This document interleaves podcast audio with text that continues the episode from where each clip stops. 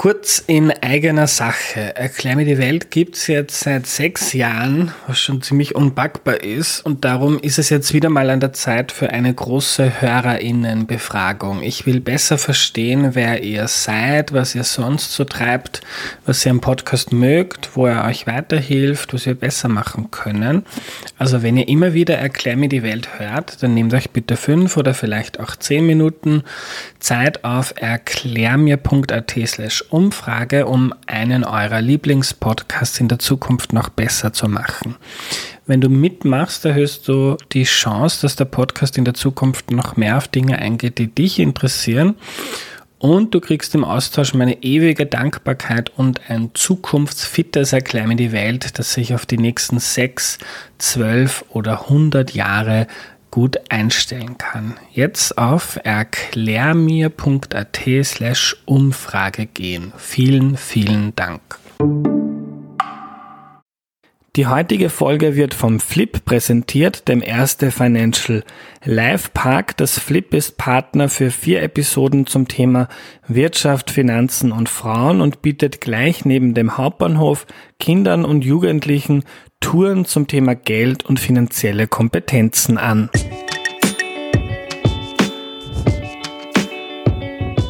Hallo, ich bin der Andreas und das ist Erklär mir die Welt, der Podcast, mit dem du die Welt jede Woche ein bisschen besser verstehen sollst. Heute geht es um Altersarmut und zwar Altersarmut von Frauen und die erklärt uns Veronika Born-Mehner. Hallo. Hallo, danke für die Einladung. Sehr gerne. Äh, bevor wir loslegen, Veronika, stelle ich doch noch bitte kurz vor. Also, mein Name ist Veronika Bonmina. Ich arbeite in der Gewerkschaft der Privatangestellten Druckjournalismus Papier und beschäftige mich dort jetzt seit rund zehn Jahren mit atypischer Beschäftigung. War davor schon ehrenamtlich aktiv für die Plattform Generation Praktikum und habe mich auch dort mit prekären Arbeitsverhältnissen beschäftigt. Und ich habe gerade ein Buch geschrieben, das Anfang November erscheinen wird, äh, mit dem Titel Leistungsklasse, wie Frauen uns unbekannt unerkannt und unbedankt durch alle Krisen tragen, wo es zum Beispiel auch um Altersarmut bei Frauen gehen wird. Mhm. Kurze ähm, Werbeeinschaltung, die war leider notwendig. Sehr gut, alles Buch lesen und kaufen, verschenken und so weiter. Ähm, ähm, wir sind beide jetzt relativ jung, ich weiß nicht, wie alt du bist. 34. Ab 34, ich bin 30. Ähm, die meisten meiner Hörerinnen sind relativ jung.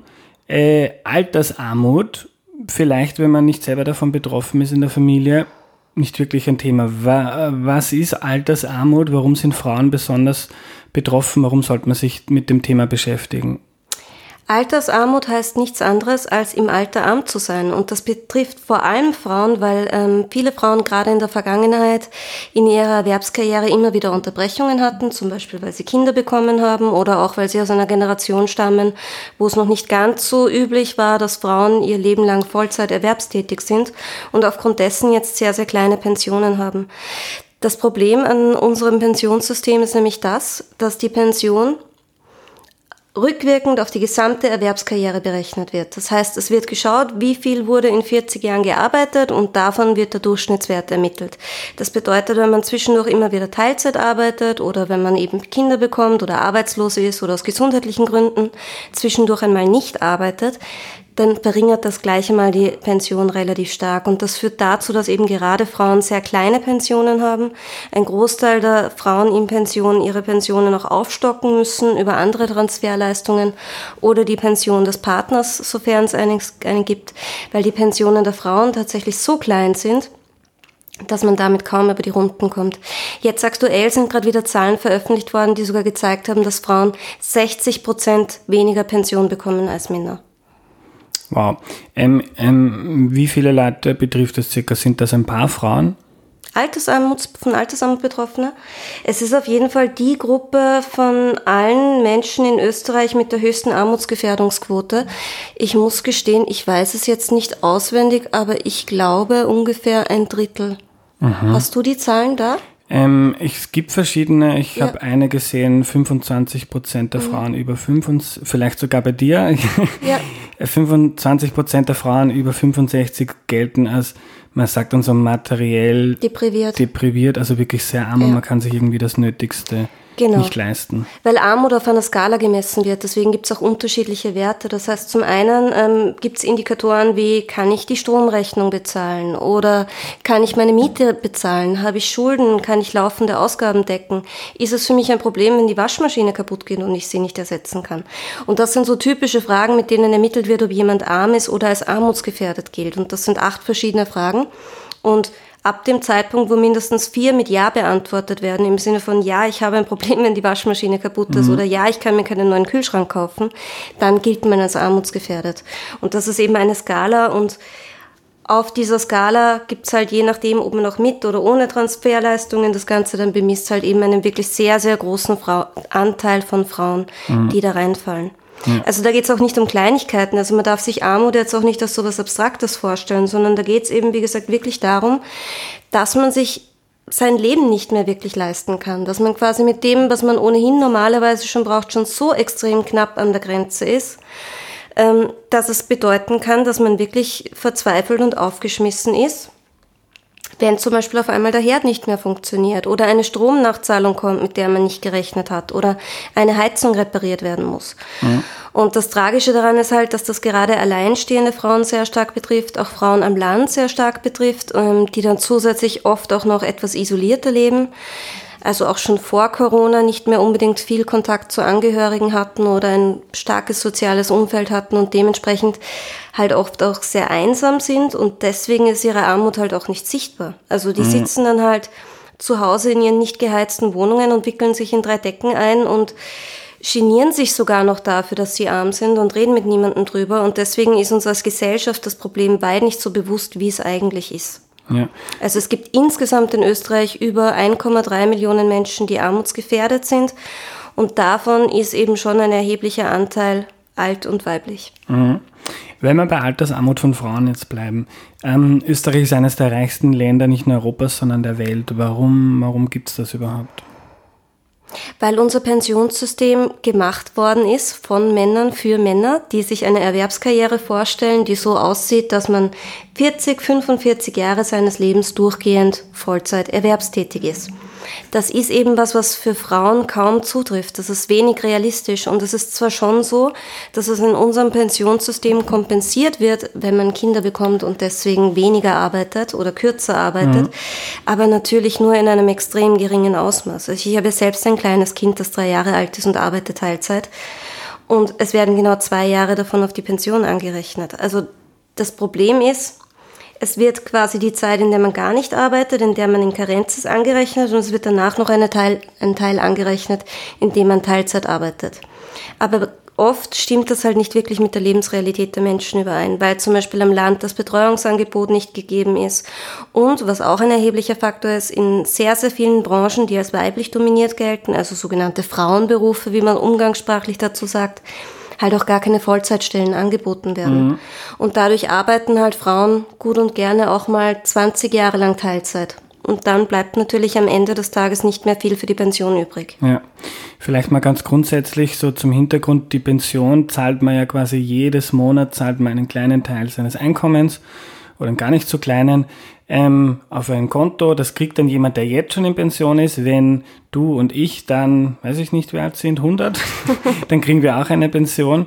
Und da, man kriegt, also das ist quasi keine jetzt staatliche Leistung im, in, in erster Linie, sondern ähm, quasi eine Versicherungsleistung, die ich und du, die wir uns irgendwie so jedes Monat sozusagen ansparen. Und wenn man halt dann, wenn man dann derzeit äh, nicht äh, wie sagt man, wenn man jetzt nicht bei einem Unternehmen arbeitet, sondern zum Beispiel als Mutter arbeitet oder zu Hause, dann kriegt man da nur, nur weniger oder, oder sogar ganz wenig angerechnet auf seine Pension. Genau, also die, das Pensionssystem ist ein Versicherungssystem und es schaut so aus, dass ein Drittel eben von einem selbst vom Lohn direkt abgezogen in die Versicherung gehen. Ein weiteres Drittel ist der sogenannte Arbeitgeberbeitrag, der erfolgt aber auch über das Einkommen. Mhm. Das heißt, in Wirklichkeit zahlen wir zwei Drittel unserer, unserer Pension über unsere Arbeit selbst und ein weiteres Drittel wird eben durch den Staat zufinanziert, mhm. beifinanziert. Das heißt, eine Pension ist etwas, was wir uns selber jahrelang und hart erarbeiten und auch hart erarbeiten müssen und wo aber eben nur Rücksicht auf Erwerbsarbeit genommen wird. Und andere Arbeit, die halt nicht als Erwerbsarbeit gilt, und damit meine ich zum Beispiel Pflege, Kindererziehung, Betreuung, Ehrenamt, jegliches anderes Engagement wird eben kaum bis gar nicht an die Pension mhm. angerechnet. Und das ist natürlich ein Problem gerade für diejenigen in Österreich, die den Großteil der unbezahlten Arbeit schaffen. Und ja, das sind halt leider wir Frauen. Ja, und wenn du sagst, das ist ein von Männern für Männer gemachtes System, dann geht es ja auch darum, dass das äh, quasi auf der Vorstellung fußt, ähm, man heiratet irgendwann in den 20ern oder wann auch immer, dann hat man eine Beziehung bis zum Ende des Lebens und auch wenn die Frau jetzt eine niedrige Pension hat, ist ja nicht so schlimm, weil der Mann ähm, hat eh die Pension und, der, und, und man kriegt dann quasi einen Teil vom Mann, ist aber dann de facto abhängig. Genau. Das ist ähm, zum einen das tradierte Rollenbild, an, an dem sich das orientiert. Zum anderen beruht es aber auch auf der falschen Vorstellung, ähm, dass der Arbeitsmarkt heute noch so aussehen würde wie vor 30 Jahren, nämlich dass man zu arbeiten beginnt, Vollzeit arbeitet und dann irgendwann in Pension geht und das Ganze womöglich noch im gleichen Beruf beim gleichen Arbeitgeber. Das war früher für einen erheblichen Teil der Arbeitnehmerinnen in Österreich tatsächlich so. Das ist aber inzwischen schon seit 10, 15 Jahren nicht mehr der Fall. Also jetzt unabhängig davon, dass das für Frauen ein sehr, sehr nachteiliges System ist, ist es so, dass das System eben ein Bild von einem Arbeitsmarkt voraussetzt, das überhaupt nicht mehr der Zeit entspricht.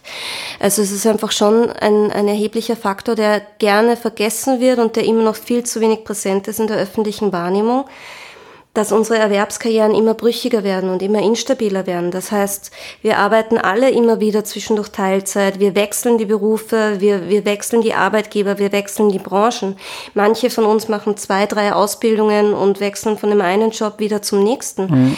Das ist nicht nur deswegen so, weil Menschen gerne flexibel arbeiten wollen, sondern es ist vor allem auch deswegen so, weil wir in einer sehr, sehr schnelllebigen Zeit leben, in der ständig neue Berufe entstehen und andere wiederum wegfallen. Also ich selbst zum Beispiel bin ausgebildete Fotografin. Ich habe das damals noch analog mit Großbildkameras gelernt auf Planfilm. Mhm. Das sind Kameras, die sieht man heute noch im, im MAC stehen oder in anderen technischen Museen zum Beispiel, aber die finden heute kaum mehr Anwendung in der tatsächlichen Arbeit. Also jetzt bin ich eben 34 Jahre jung, also ich bin jetzt noch nicht so alt und trotzdem hat sich die Zeit, in der ich ähm, meinen ersten Beruf erlernt habe, bis zu dem, wie wenn ich ihn heute noch ausüben würde, mein heutiger Beruf ausschaut, wirklich radikal verändert. Also da mhm. tut sich so viel.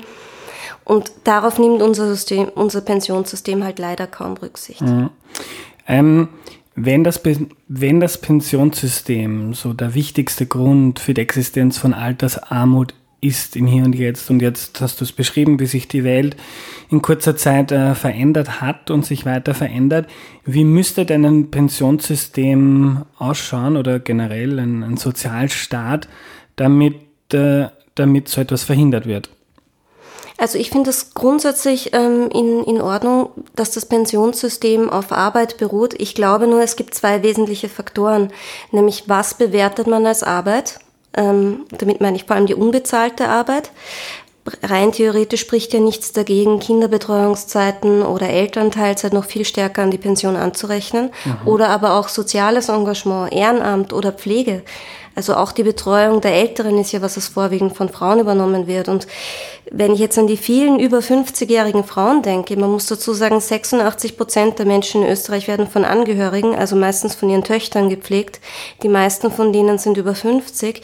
Also viele von denen pflegen bis sie selber im Pflegealter sind und müssen mhm. dann selbst gepflegt werden. Also es ist ein, ein erheblicher Bestandteil des Lebens von, von ganz, ganz vielen Frauen in unserer Gesellschaft, dann sollte das angerechnet werden. Und zum anderen haben wir generell das Problem, dass unser Sozialstaat, und damit meine ich jetzt nicht nur das Pensionssystem, sondern auch die gesamte Krankenversicherung, aber auch die staatliche Infrastruktur, dass eigentlich alles auf dem Faktor Arbeit beruht. Das heißt, wir Arbeitnehmerinnen ähm, sind diejenigen, die den Großteil des Steuerkuchens finanzieren durch mhm. unsere Erwerbsarbeit.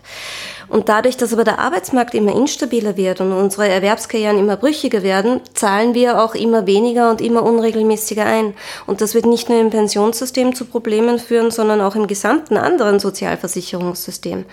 Und da sehe ich das Problem vor allem darin, wie der Arbeitsmarkt reguliert ist. Ähm, der Großteil der Gesetze auf denen unser, unser gesamtes ähm, Erwerbsarbeitsleben beruht, sind schon sehr alt. Die meisten von denen sind auch noch sehr gut, aber sie wurden wenig angepasst an die heutigen Verhältnisse. Mhm. Ich meine damit zum Beispiel unser Arbeitszeitgesetz. Das wurde das letzte Mal verkürzt, also unsere gesetzliche Normalarbeitszeit wurde das letzte Mal in den 80er Jahren verkürzt. Das ist über 40 Jahre her. In diesen 40 Jahren gab es Erfindungen wie die Kleinigkeit Internet oder E-Mails oder ähm, Computer, Podcast, Podcast und, und andere Dinge, die unser Arbeitsleben ganz massiv verändert haben. Also vor 40 Jahren hat man noch ein Dokument in einem Briefumschlag gegeben und hat ihn abgeschickt und hat dann irgendwann einmal drei, vier, fünf Tage später eine Antwort bekommen. Das heißt, die Arbeitsprozesse waren viel, viel langsamer, weil die Technik auch viel langsamer mhm. war. Und die Beschäftigten hatten quasi in ihren acht Stunden Arbeitstagen zwangsläufig auch immer wieder Pausen, weil sie auf Dinge warten mussten. Und jetzt ist es so, dass wir also ich zum Beispiel so um die 100 E-Mails pro Tag bekommen und wenn man die nicht innerhalb von wenigen Stunden oder zumindest einem Tag beantwortet, dann denkt sich das Gegenüber, das einem im E-Mail schon geschickt hat, bereits, uh, ist die Person krank oder ist sie faul oder ist sie auf Urlaub oder was ist mhm. da los und schreibt schon das zweite E-Mail, hey, warum habe ich noch keine Antwort bekommen? Das heißt, unsere Arbeit hat sich ganz extrem beschleunigt. Gleichzeitig hat sie sich auch extrem verdichtet, weil dadurch, dass alles schneller geht, leisten wir mhm. natürlich auch viel, viel mehr in viel kürzerer Zeit aber sie wurde nicht entsprechend verkürzt. Mhm. Und dementsprechend ist es halt jetzt so, dass wir Arbeitstage haben, die in Relation zu dem, was wir an diesen Arbeitstagen leisten, extrem lange sind. Mhm. Das führt wiederum dazu, dass die Arbeit sehr, sehr ungleich verteilt ist. Also das Problem ist halt, wir haben vorwiegend Männer, die sehr, sehr lange arbeiten, sehr, sehr viel arbeiten, nicht nur Vollzeit arbeiten, sondern weit darüber hinaus, weil sie sehr, sehr viele Überstunden absolvieren. Und in Relation dazu haben wir eine große Gruppe von Frauen, fast 50 Prozent aller erwerbstätigen Frauen, und die haben halt nur Teilzeitjobs. Mhm.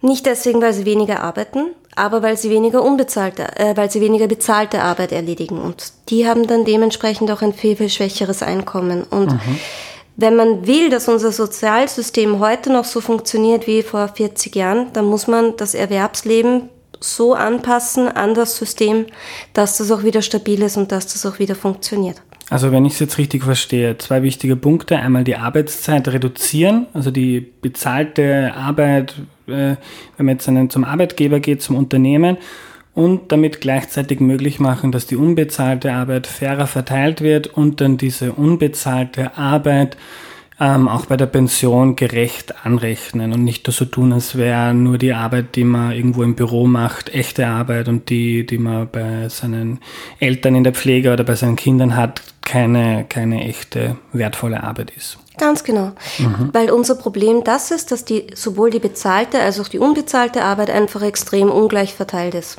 Die unbezahlte Arbeit ist bei den Frauen, die bezahlte Arbeit ist bei den Männern. Und wenn man jetzt nichts anderes macht, als bei der bezahlten Arbeit zu sagen, okay, zum Beispiel 30 Stunden in der Woche sind genug, dann können sich die Männer nicht mehr abputzen und sagen, ach, ich bin so müde von der Arbeit, ich habe jetzt keine Zeit dafür, um die Wäsche zu waschen. Ähm, umgekehrt ist es so, dass die Frauen automatisch mehr verdienen weil sie ja die meisten von ihnen ohnehin schon jetzt laut Statistik 30 Stunden pro Woche arbeiten. Und so gesehen hätten die Frauen ein höheres Einkommen und die Männer hätten mehr Zeit um sich auch der unbezahlten Arbeit zu widmen. Das nächste ist natürlich auch das, gerade jetzt durch Corona, was auch noch einmal einfach eine Tatsache ist, der wir uns nicht verschließen dürfen, Alleine seit dem Frühling ist die tatsächlich geleistete Erwerbsarbeitszeit, also das tatsächliche Volumen von der Arbeit, die wir leisten, um zehn Stunden zurückgegangen. Also letztes Jahr war es so, dass wir statistisch beide Geschlechter noch ungefähr 30 Stunden pro Woche gearbeitet haben. Jetzt sind wir bei ungefähr 26 Stunden pro Woche. Das heißt, wir sehen, dass die bezahlte Arbeitszeit weniger wird. Zum einen, weil die Arbeitslosigkeit steigt, zum anderen aber auch wegen der Kurzarbeit und zum dritten eben auch, weil die mhm. atypische Beschäftigung, Minijobs, Teilzeit, geringfügige Beschäftigung so stark mhm. zunehmen, während dem Vollzeitarbeitsverhältnisse zurückgehen. Ja. Ich will noch gerne auf die Arbeitszeitverteilung zurückkommen, die du angesprochen hast. Es gibt ja diese sehr interessante Ökonomin Claudia Goldin in Harvard, die macht wahnsinnig interessante Forschung zu diesen Themen. Und die schreibt, dass es da ein Dilemma gibt. Einerseits wird diese Lohnlücke, also der Unterschied von dem, was Männer und Frauen im Durchschnitt verdienen, ähm, nicht weggehen, wenn nicht, nie, wenn nicht die unbezahlte Arbeit, also die Pflege von Älteren und die Betreuung von Kindern gerecht verteilt wird. Ähm, gleichzeitig ist es aber im jetzigen System so, dass der Mann in der Beziehung, wenn wir jetzt von der Hetero-Beziehung denken, äh, reden, dass der Mann mehr verdient. Wenn jetzt der Mann reduziert, diese äh, im jetzigen System, wenn der Mann reduziert und die Frau ein bisschen mehr arbeitet, dafür bezahlt, dann haben vor allem äh, Paare mit einem niedrigeren Einkommen ein Problem, weil plötzlich das Haushaltseinkommen niedriger ist. Das heißt, man muss sich diese gerechte Verteilung der bezahlten Arbeit und unbezahlten Arbeit erst einmal leisten können im jetzigen System. Das ist ein Problem, oder? Das ist absolut richtig. Ähm, aber selbstverständlich, ich meine, ich, ich bin eine Frau, ich bin Feministin, ich wäre verrückt in meinen Augen, wenn ich keine Feministin wäre. Selbstverständlich müssen wir den Lohnunterschied zwischen den Geschlechtern auch begleichen. Aber das Problem ist, wir haben da ein Henne- und Ei-Problem. Mhm. Frauen arbeiten Teilzeit, weil sie weniger verdienen und Frauen werden schlechter bezahlt, weil sie Teilzeit arbeiten. Und solange wir dieses tradierte Bild auch immer noch bei vielen Arbeitgebern haben, die denken, ein Fraueneinkommen ist ja quasi nur ein Zusatzeinkommen, deswegen darf ich eine Frau schlechter bezahlen, Solange haben wir natürlich auch das Problem, dass das so bleibt. Das heißt, man muss natürlich mehrere Maßnahmen gleichzeitig setzen. Deswegen mhm. glaube ich, dass es eine Mischung an Maßnahmen braucht. Also zum einen muss die unbezahlte Arbeit angerechnet werden, zum anderen muss die bezahlte Arbeit gerechter bezahlt werden und der dritte Faktor ist natürlich auch noch einmal der, dass Transparenz darüber herrschen muss, weil das Problem ist ja, dass vieles von dem, was jetzt am Arbeitsmarkt passiert, eigentlich schon gar nicht mehr rechtens ist. Aber das eine mhm. ist immer, was ist in der Theorie gesetzlich verankert und das andere ist, was wird in der Praxis dann gelebt und durchgesetzt. Und nachdem wir keine verpflichtende Einkommenstransparenz haben und in Österreich leider auch eine gewisse Kultur herrscht, die sagt, man spricht nicht darüber, wie viel man verdient, über Geld spricht man nicht, ist es auch ganz, ganz oft der Fall, dass sehr viele Frauen gar nicht wissen, dass ihre Kollegen am Arbeitsplatz ein Drittel mehr verdienen mhm. als sie selbst. Deswegen wäre es wirklich wahnsinnig wichtig, einmal verpflichtende Einkommenstransparenz klar sicherzustellen. Weil wenn mhm. wir Frauen wüssten, dass wir schlechter bezahlt werden, dann hätten wir die Möglichkeit, zur Gleichbehandlungsanwaltschaft zu gehen und zu sagen, meine Kollegen verdienen so und so viel mehr wie ich und dann könnte man das rechtlich sehr, sehr schnell unterbinden. Aha. Diese Transparenz fehlt uns jetzt aber noch. Mhm. Das heißt, es muss vom Kleinen ins Große gehen. Das Kleine bedeutet zum Beispiel, dass man im Betrieb, im Büro mit seinen Kollegen, Kolleginnen darüber spricht, hey, was verdienst du eigentlich? In welcher Verwendungsgruppe bist du? Werden dir deine Überstunden bezahlt? Hast du eine Pauschale? Hast du eine Überzahlung? Ja oder nein? Mhm. Dann in weiterer Folge, dass man schaut, ähm, auch am Arbeitsplatz, wer sitzt in welchen Positionen. Es ist ja nicht zufällig so, dass meistens die Männer die Führungskräfte haben und die Frauen nicht. Auch mhm. das kann man hinterfragen. Also man kann quasi im Kleinen in, in den eigenen vier Wänden damit beginnen, dass man für Gleichstellung sorgt. Es muss aber in größerer Folge natürlich auch eine systemische größere Änderung geben. Und mhm. das ist etwas, was ausschließlich die Politik bzw. Mhm. die Regierung in die Hände nehmen kann. Ja. Und was ich an dieser Stelle gerne noch ergänzen würde, weil ich es wichtig finde und weil ich es einigermaßen erschütternd finde, Gerade unsere aktuelle Regierung ist sich zum Beispiel dessen bewusst, dass wir diese enormen Pensionsunterschiede in Österreich haben und diese extreme Benachteiligung von Frauen im Pensionssystem. Sie haben deswegen auch im Regierungsprogramm ein eigenes Kapitel dem Thema Armut bekämpfen und auch Altersarmut von Frauen bekämpfen gewidmet und haben da dann aber ihr witzigerweise reingeschrieben, dass es das Problem wäre, dass Frauen sich nicht dessen bewusst wären, dass wenn sie kürzer arbeiten, dass sie deswegen auch eine kleinere Pension bekommen und haben deswegen als Maßnahme im Regierungsprogramm verankert eine Infokampagne zum Thema Teilzeitarbeit. Mhm. Und das ist etwas, was ich einigermaßen zynisch finde und ähm, was ich auch finde, was ein extrem wichtiger Faktor in dieser Debatte ist. Jetzt ist es so, dass wir Frauen vorwerfen, dass sie zu kurz arbeiten und deswegen quasi selbst schuld wären, dass sie in der Altersarmut landen. Und das ist einigermaßen ignorant, weil das eben ausblendet, dass es die Lebensrealität der meisten Frauen einfach gar nicht anders zulässt. Wer kann ein zwei, drei, vierjähriges Kind zehn Stunden am Tag im Kindergarten lassen? So lange brauche ich nämlich, wenn ich arbeiten gehe. Also ein, ein acht Stunden Arbeitstag setzt zehn Stunden Betreuung voraus, weil ich auch einen Arbeitsweg habe, weil es ja auch nicht so ist, dass ich Punkt acht Stunden, nachdem ich das Kind in den Kindergarten gebracht habe, es mhm. wieder abholen kann. Das kann so gut wie niemand. Zum einen, weil es die Betreuungsplätze dafür nicht gibt, zum anderen, weil die wenigsten von uns das einem zwei-, dreijährigen Kind auch zumuten würden, dass wir mhm. es zehn Stunden pro Tag in einer Betreuung lassen. Ja. Also es ist einigermaßen realitätsfremd. Also wenn man das Problem wirklich angehen will, dann sicher nicht nur über Information und über Transparenz, sondern tatsächlich über eine Veränderung von unseren Arbeitszeiten. Mhm. Wir haben jetzt viel von ich glaube, man kann sagen, größeren politischen Reformen gesprochen. Die sind wichtig, aber die dauern oft. Eine kleinere Reform, die schon Impact haben könnte, steht auch im Regierungsprogramm, nicht genau ausformuliert, aber die betrifft das Pensionssplitting. Ähm, Pensionssplitting, kurz erklärt, ist, ähm, wenn jetzt zum Beispiel die Frau, die in der Regel zu Hause bei den Kindern bleibt, der Mann arbeitet Vollzeit, dann kann man ein Formular, glaube ich, ausfüllen und als Mann tritt man dann einen Teil oder bis zu 50 Prozent des, der Pensionsbeiträge, die man da einzahlt, an die Partnerin ab. Das ist jetzt freiwillig, machen total wenige Menschen. Ähm, das soll zumindest, ich glaube, die ÖVP will es automatisch für gemeinsame Kinder die Grünen haben da wahrscheinlich ein bisschen einen progressiveren Zugang dazu. Aber das wäre jetzt so in der kurzen Frist mal eine Möglichkeit, um die Situation für die nächste Generation nicht so schlecht zu machen. Oder wie siehst du das?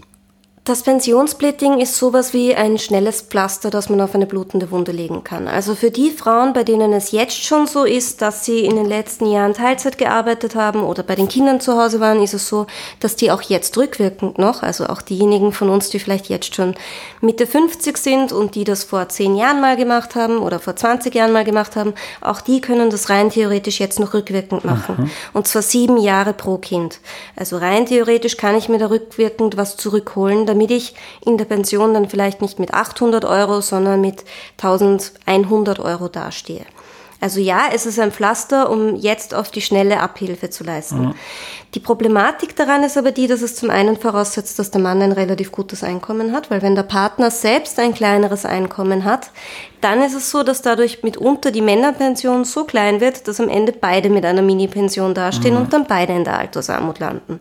Da muss man aufpassen. Also das ist, was man, was man sich vorher ausrechnen sollte, beziehungsweise man kann sich darüber auch kostenfrei zum Beispiel bei der Arbeiterkammer beraten lassen. Die mhm. rechnen das dann für einen aus und sagen einem dann quasi, womit man mehr oder weniger Pension bekommt.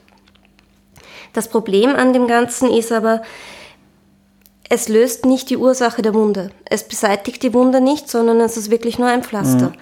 Dafür, dass man die Wunde tatsächlich in den Griff kriegt, sprich diese extreme Ungleichverteilung, müsste man in Wirklichkeit woanders ansetzen. Ja. Was aber auf jeden Fall ein Faktor ist für diejenigen, ähm, die bereits in dieser Situation sind und im Jetzt sind und eben sagen, ich muss mich nach der Decke strecken und ich kann es mir nicht besser richten, würde ich Frauen schon auf jeden Fall empfehlen, das Pensionssplitting in Anspruch zu nehmen. Das Problem, was es bis jetzt eben gibt, ist, dass es wird kaum in Anspruch genommen, weil halt ganz, ganz viele Männer sagen, ja, also eigentlich möchte ich mir meine Pension schon gerne selbst behalten. Und wir werden doch eh für immer verheiratet sein. Und mhm. ich werde dich doch immer lieben, keine Sorge, ich verlasse dich nicht. Und dementsprechend ist das unter den jetzigen Voraussetzungen etwas, was in der Theorie möglich ist, aber in der Praxis kaum genutzt wird. Mhm. Ich möchte dazu jetzt noch kurz äh, letzte Frage zu sprechen kommen. Also ich lerne, Altersarmut ist ein systemisches, ein politisches Problem, das man jetzt nicht auf der individuellen Ebene lösen kann. Trotzdem hören uns jetzt viele tausend junge Frauen zu. Ähm, politische Reformen mögen kommen oder auch nicht. Sie kommen, wenn wir es erzwingen. Genau. Also sie würd, kommen nicht, dich, weil sie genau, uns geschenkt werden. Genau, ich würde dich gerne am Schluss fragen, was du jetzt den jungen Frauen, äh, die da zuhören, ähm, gerne mitgeben möchtest. Wie A, kommt man quasi selber, tappt man selber nicht in diese Falle hinein und B, was kann man denn beitragen zu einer, zu dieser politischen Lösung? Also im jetzigen System, und das jetzige System ist nicht in Steinen gemeißelt und muss nicht so bleiben, aber jetzt ist es so. Im jetzigen System ist es so, dass wenn man als Frau im Alter nicht arm sein möchte, dass man darauf achten sollte, am besten so viel wie möglich immer rund um die Uhr zu arbeiten, so wie alle anderen auch, die nicht mit einem Vermögen geboren worden sind. Also wir alle müssen so viel wie möglich arbeiten, damit wir so gut wie möglich verdienen und dann später auch so viel wie möglich Pension haben.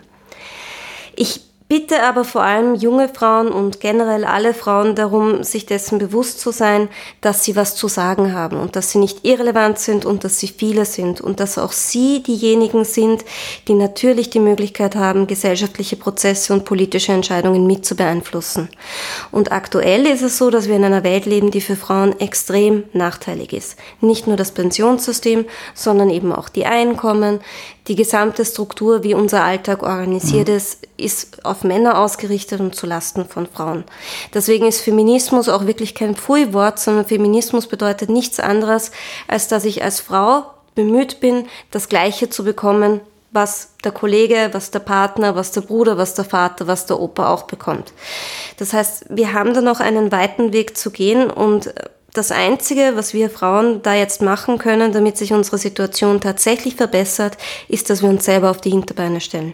Ja. Es wird niemand anderer für uns richten, wir werden es uns selber richten müssen. Also da ist keine, keine Obermacht und keine Regierung und auch sonst niemand, der sagen wird, wir kümmern uns jetzt darum, dass es den Frauen besser geht, sondern wir Frauen werden uns selber auf die Hinterbeine stellen müssen. Das ist, glaube ich, was, was wir in den letzten 40, 50 Jahren vielleicht auch einigermaßen schmerzhaft erlernen mussten.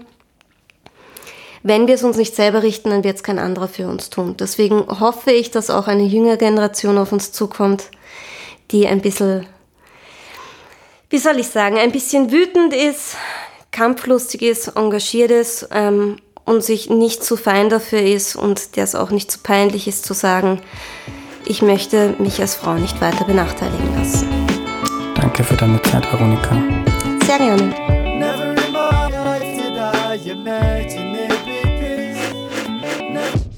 Was nehme ich mir mit? Von Altersarmut sind vor allem Frauen betroffen, weil das Pensionssystem von Männern für Männer gemacht wurde. So hat das Veronika pointiert ausgedrückt, denn es zählt für die Pension zum Großteil nur die Arbeit, die bezahlt wird und nicht auch Arbeit wie etwa Kindererziehung oder Pflege von Eltern. Weil auch heute noch der Großteil der unbezahlten Arbeit von Frauen erledigt wird, ist das kein Problem, das sich in der Zukunft von alleine löst, sondern es braucht politische Veränderungen. Die drei wichtigsten Vorschläge von Veronika. Erstens, wir sollen die Wochenarbeitszeit verkürzen. Das ist in der Vergangenheit immer wieder getan worden, jetzt schon lange nicht mehr.